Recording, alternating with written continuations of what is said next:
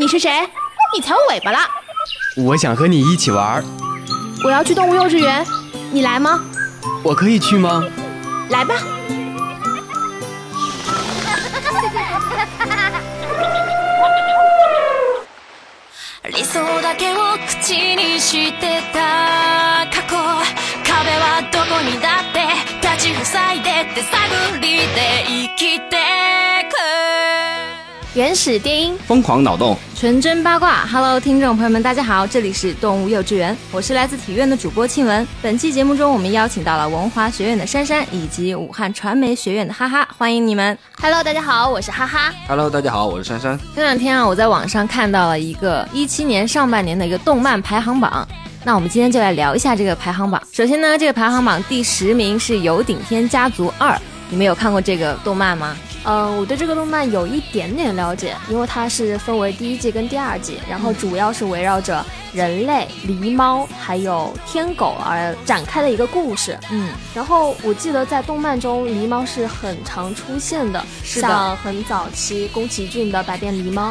哎，我听说珊珊你对于狸猫好像很有见解。对啊，嗯，你来聊狸一下。猫的话，它确实在日本是一种传说中的物种，而且在动漫里面会出现的比较多。嗯，像是之前刚才你也有提到的百变狸猫，对吧？而且狸猫它是在日本是作为一个妇孺皆知的一个妖怪，嗯，在日本是已经流传已久了。早期还会有很多狸猫幻化成人的一个故事。狸猫呢本来就是动物一种，它真面目就是鹤，就跟我们经常见那个浣熊是很像的。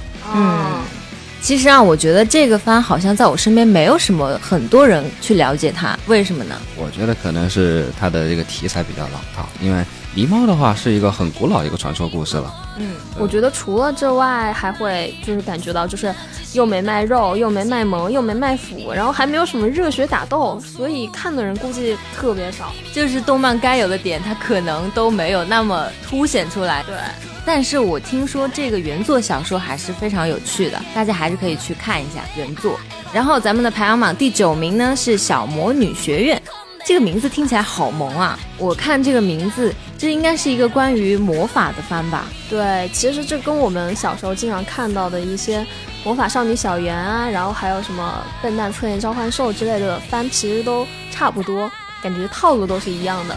不过我看这个番的时候，我感觉我一开始对于女主有些那种咋咋呼呼的性格，可能不是那么讨喜。但是我觉得珊珊可能会比较喜欢这种少女。不要随便暴露我的 控什么的，控什么？你到底控什么？控萝莉、啊，她一个萝莉控控。其实我感觉这种魔法番还是就是那种很受欢迎的。对，因为毕竟小时候我们也幻想过自己能够带着那种魔法棒巫师帽啊，然后能够骑着扫帚和那种哈利波特一样，能够飞上天，然后能够幻想自己能成为一个女巫，能够拯救世界。还是很酷的。现在一想，小时候在家里是吧，拿着家里的各种道具，扫把、爸爸的披风啊，然后在家里各种飞。所以你就是传说中的熊孩子。对，熊孩子。对，而且这部片子其实，在网评上其实还是可以的，还是很不错的。因为很多人觉得被它的那种节奏感所吸引，它毕竟也是一部关于少女打斗的嘛，少女打斗会不会太凶了一点？但是大家都会被女主角那种很热情、很有爆发力的那种情感所感动到。感染到。感染对，接下来呢，就是榜单第八名《人渣的本愿》，这个名字听起来也还蛮奇怪的，确实这个名字也是很劲爆的。嗯，不过也这个名字很劲爆，所以内容更劲爆嘛。内容是真的很劲爆。呃，我据说啊，这部片子可是一个禁片。对，就对很多公司尺度很大吗？相当之大。哎，那那你不如告诉大家这部片子到底讲的是什么？毕竟我们没有像你一样找到资源了呀。啊，这个片子的话，就那男女主他看似是理想中的情侣，但实际上两个人呃为了无法实现的一个恋情而烦恼的契约恋人。契约恋人就是是他们签订了某种契约，然后成为了一对恋人，然后展开的感情故事吗？嗯，其实我觉得可以说是他们互相把对方当做一个替代品，就是说理想中的那个呃女神啊男神的一个替代品，而且有点备胎的感觉。哦，男女备胎。其实这种介绍，我一听就脑海里闪过的第一个印象就是霸道总裁那种小说，你知道吗？哦，我以前特别喜欢看。对，但实际上，这个片子它更多的讲述的就是一种没有达到恋爱一种预期的一种烦恼。比如说里面的二女主，她就说一句话，就是但凡努力都会有回报的事情，我就很喜欢读书、运动。可是恋爱并不是努力就会有回报的事，所以我讨厌恋爱。说的好有道理哦，扎心了，老铁。莫名扎心。对呀、我觉得这部片子也包含了两个很残酷的现实，就是你不知道自己有多恶毒，除非你体验过嫉妒。人的外表所具有的性的吸引力，足以让人去倒贴，即使是人渣。就是说长得帅什么都不重要，是这个意思吗？哦，我感觉这个片子可能它有一些经典名句，对比较符合我们现在当下年轻人所想的。可能会有很多人喜欢去看，推荐大家去看一下啊，口味比较重的。找资源找珊珊。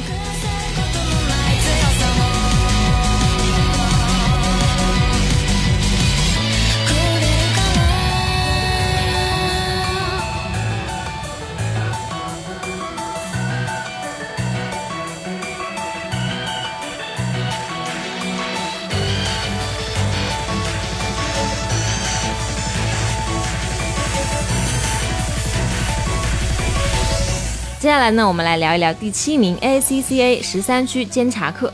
哇，这个动漫我真的是有很多话想说，因为它是一部就是我看过了，最近很多番就是那种很美型，基本上男女主都特别特别漂亮，然后画风都是很精致的。但是这一部唯一吸引我的是感觉就是它画风很简单，线条很简单，然后男主永远是那种很散漫，然后叼了根烟，然后他是作为一个部长要去出差到各个地方，然后进行查询，但其实他的隐藏身份他是一名王子。哇，这种设置就让人很心潮澎湃呀、对，其实它不是一个关于什么恋爱的故事，它其实是一部讲的是国家与国家之间的政治剧，唯一没有见血的政治剧，所以我特别特别喜欢男主。你会感觉你看这个片子的时候，你感觉你智商不够，莫名其妙从第一集到第十三集，他就这样子获得了国家统一。其实我没有看过这个番，但是听你这样讲，就是感觉看了之后自己会变得聪明一点。我觉得大家如果对于像那种不是那么考虑美型，但是又很喜欢那种政治题材的那种动漫番的话，可以去看一下这一部。是的，那我们现在聊一下第六名《王室教师海涅》。其实我感觉这个片子跟我们以前看的那个《英兰高校男公关部》，我觉得珊珊应该有话要说。你确定这是后宫番而不是 BL 番？没有啊，她是女主哎。那就是反后宫喽。对啊，但是嗯，怎么说呢？我觉得那部番儿她的颜值都很高，这部番跟她靠齐吧。确实画风很美啊，时不时的特效还有点小羞耻。不过有点可惜是结尾有点小仓促。接下来的第五名呢是《昭和元禄落雨心中》第二部。其实，在这里要给大家科普一下，这个“落雨”是什么意思。它整个片子都围绕着关于“落雨”这两个词。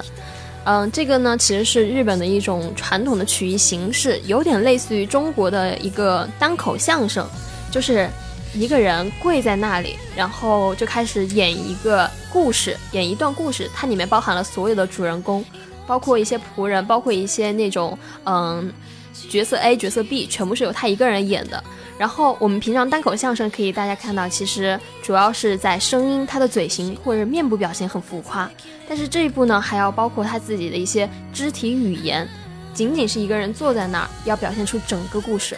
那我觉得这个还是一个文化底蕴很强的一个番啊。对，其实，在日本中，落雨是对人善恶行为的一个肯定。里面的主角大多数都是那种暴露人性的缺点，或者是处于弱势的人。但是这部片子我觉得还是挺好看的。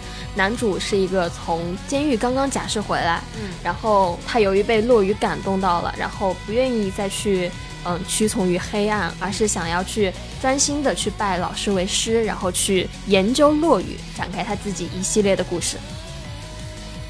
Top 四是小林家的龙妹的，这是一个很萌系的番。大家看这个番并不是因为它的名字，而是通过表情包来的。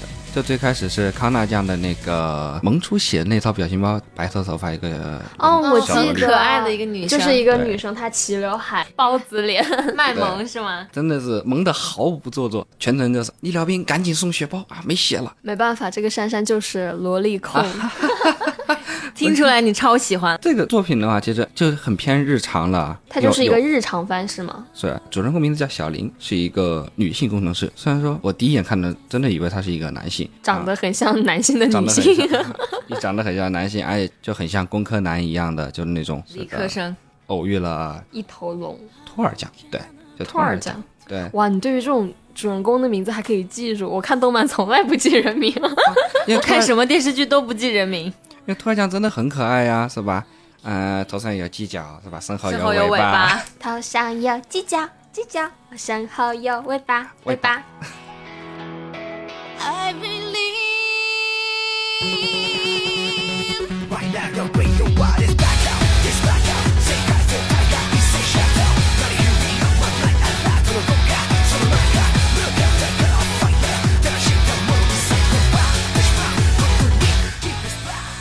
好了，那 Top 三呢是《银魂》第四季，哇，现在不看不知道，《银魂》都已经播到第四季了。哦，我听说《银魂》之后即将要上一个真人版吧？确实，就九月一号好像是就在就在国内有上映，你们有想去看吗？没有票，都订好了。我票都已经订好了。因为《银魂》是我一直想追，但是一直没有追下去的一部番。你为什么想追啊？有什么很吸引你的地方吗？银石帅啊，确实，这是一个我无法反驳的观点。对啊，但其实《银银魂》在我看来就是一直是一个吐槽番，但其实我对于他的有些槽点有点懵逼状态，你知道吗？其实我感觉《银魂》这个番很多人看不懂，就感觉看了好几遍之后才知道哦，它到底是讲的什么。第二名呢就是《进击的巨人》第二季。哇，《进击的巨人》播第二季了，《进击的巨人》第一季播完了之后，我就把他的漫画追了，然后我就会觉得，它第一季跟第二季其实有很大的区别。第一季主要是像很热血的打斗，然后还有很炫酷的那种场景，让你看的真的头很晕。还有我们特别喜欢的小兵长大人，但是第二季呢，就是它变成了一个就是抽丝剥茧，开始慢慢的告诉大家真相的一个过程，所以很多人会觉得，哇，第二季不好看，觉得没有那么爽，那么酷炫。但是我觉得第二季还是值得大家去慢慢的去看，毕竟它节奏慢下来了。我觉得《进击的巨人》也是我身边一些朋友很喜欢的番，我印象很深非常，我印象很深，就是《进击的巨人》带动了大家一些口味，开始慢慢的变重起来。当年看《进击的巨人》的时候，其实引起了很大的争议。是的，很多人都会刷这个，而且他的表情包也是各种。你就钟爱表情包吗？不过有点可惜的是，第二季在第一季之后将近四年才出。这么久啊！是的，所以说就有点就是那可能他会在各种细节方面会有做到一个更好的，那也是值得大家去看的。嗯现在呢，我们来说一说我们这个 Top 排行榜的第一名，大家猜一下是什么？嗯，最近嘛，应该是你们心里觉得第一名应该是谁？哪一个番？我要我说的话，可能是 L M L M R C C，宫口漫画老师嘛。哦哦哦，我知道。但是我觉得第一名可能还是、我我我作，因为我作为一个女生，我比较喜欢治愈系列的动漫，所以嗯，印象中我第一名应该是《夏目友人帐》第六季吧。哇，真的是哎，真的第一名就是《夏目友人帐》第六季。其实我对于这个番来说，印象最深的就是里面那只猫，那只猫，很可爱啊。然后 C C，嗯，其实我觉得这部漫真的是给了我们很多的感受，因为它其实漫不会像我们平常看的那种特别喜欢那种打斗场面啊，或者是那种勾心斗角，但是它就是给人很舒服、温对，很治愈的感觉。然后它播到第六季呢，其实剧情包括主人公也有很大的改变，从就是夏木以前小时候就是很敏感、很脆弱、很孤独的，然后现在长大了之后呢，就会开始慢慢的就是变坚强起来。但是他一直都是一个很善良、很善良的存在。就是成长的过程嘛。对，而且我听说这部番一直就是每一季最后都说已经结尾了，然后都会有下一季。就是为了给我们一个 surprise。对啊，他有人说我希望这部番每一次都会有惊喜给我们，永远不要完结。因为我感觉我们在看这部番的时候，我们自己也在长大，嗯会经历人生中的各种各样的事情。然后夏目呢，其实他会用他自己的人生来告诉我们，并且来温暖我们。所以治愈番的神处所在。对啊，这听起来就很温暖啊。所以大家心情不好啊，或者是情绪很荡的时候，还是可以去看一下这种治愈番的。今天的榜单前十名，大家有兴趣的话呢，可以去找自己喜欢的番看一看。好了，本期的动物幼稚园到这里就要结束了。另外呢，有想加入咱们电台的小伙伴，欢迎加入节目官方 QQ 群六二九九幺八五幺五六二九九幺八五幺五。同时，也可以关注我们的网易云主播电台“动物幼稚园”，收听我们往期的节目，以及新浪微博“动物幼稚园”和我们积极留言互动，参与节目组织的线下活动。我是主播哈哈，我是主播庆文，我们下期节目再见喽，拜。拜拜。